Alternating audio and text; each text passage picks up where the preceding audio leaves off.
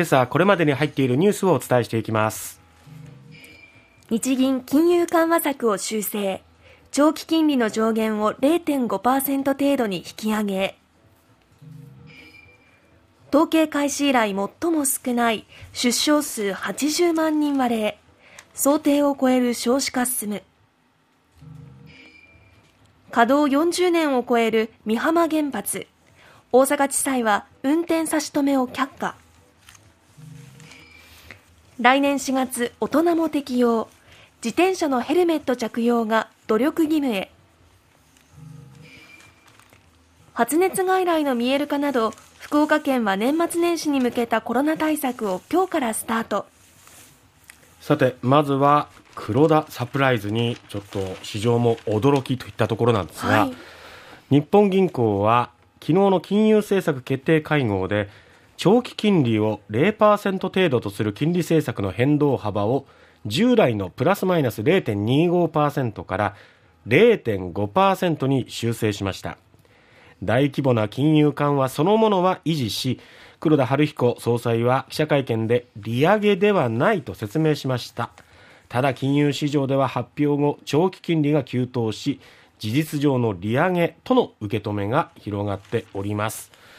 まあ突然の修正っていうところで本当に市場は驚いて、まあ、反応がポンと出たっていう形になりました、はい。えー、金融市場では日銀の政策修正発表後長期金利が急騰しまして10年もの国債の流通利回りは直前まで日銀が上限としていた0.25%程度だったんですが修正後に0.46%まで上昇しました、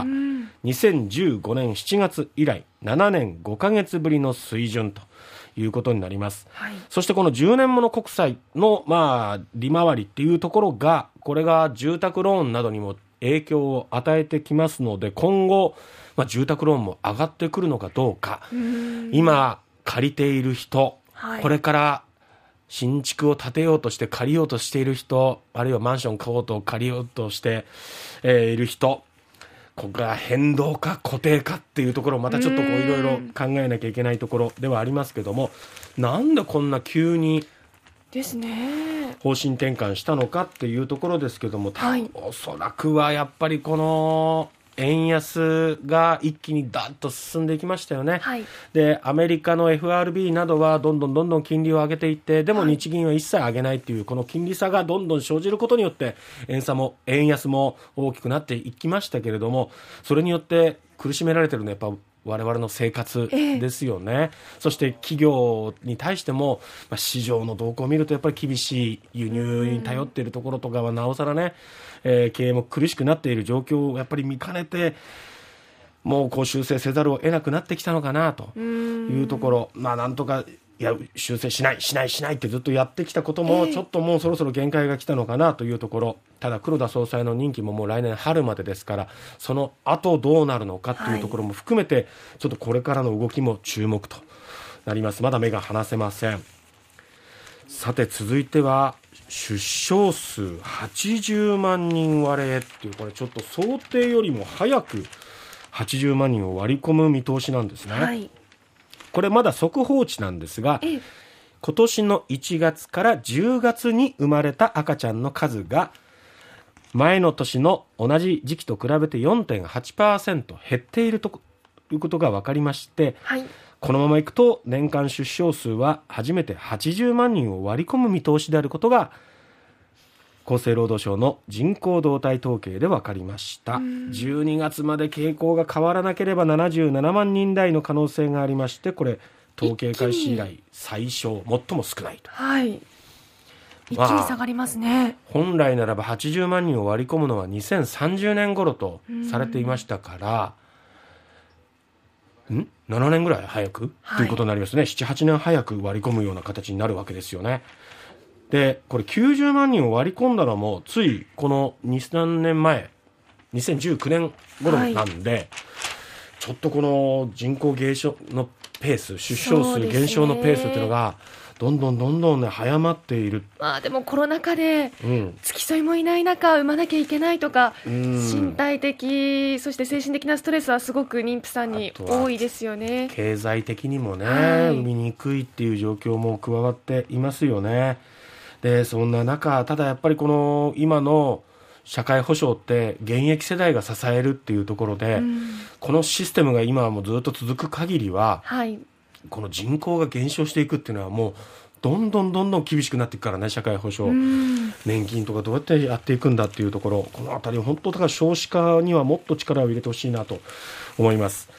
さて原発ですが、はい、運転開始から40年を超えて唯一稼働している関西電力美浜原発3号機について大阪地方裁判所は昨日周辺住民が運転差し止めを求める仮処分の申し立てを却下する決定を出しました。井上裁判長は関電の老朽化対策や国の審査に不合理な点はなく安全性に問題があるとは認められないと判断したと稼働中の40年を超える原発の安全性に対するこの司法判断は初めてということになります、はい、自転車ヘルメット努力義務とい。うことに来年の春からなります、改正道路交通法の施行期日に関する政令が昨日閣議決定されまして2023年来年の4月1日からすべての自転車利用者にヘルメットの着用が義務付けられることが決まりました。罰則のない努力義務となります。すでに13歳未満の子どもについては保護者に着用させる努力義務が課せられているんですがこの対象が一気に拡大するっていうことになりますね。この背景にはやはり自転車の事故なんですが、はい、乗っている時の、まあ、自転車に乗っている時の事故で亡くなった2145人のうちおよそ6割の1237人は頭頭部に致命傷を負っていたということもあってやはり頭を保護することの大事さ、はい、それが命を守ることに直結するっていうことが後押しとなっているのかなと思いますけどどこまで浸透するかなっていうことはありますけどね。義務ですからね。あとレンタルサイクルとかはどうなるの、はい、っていうところもね考えなければいけません。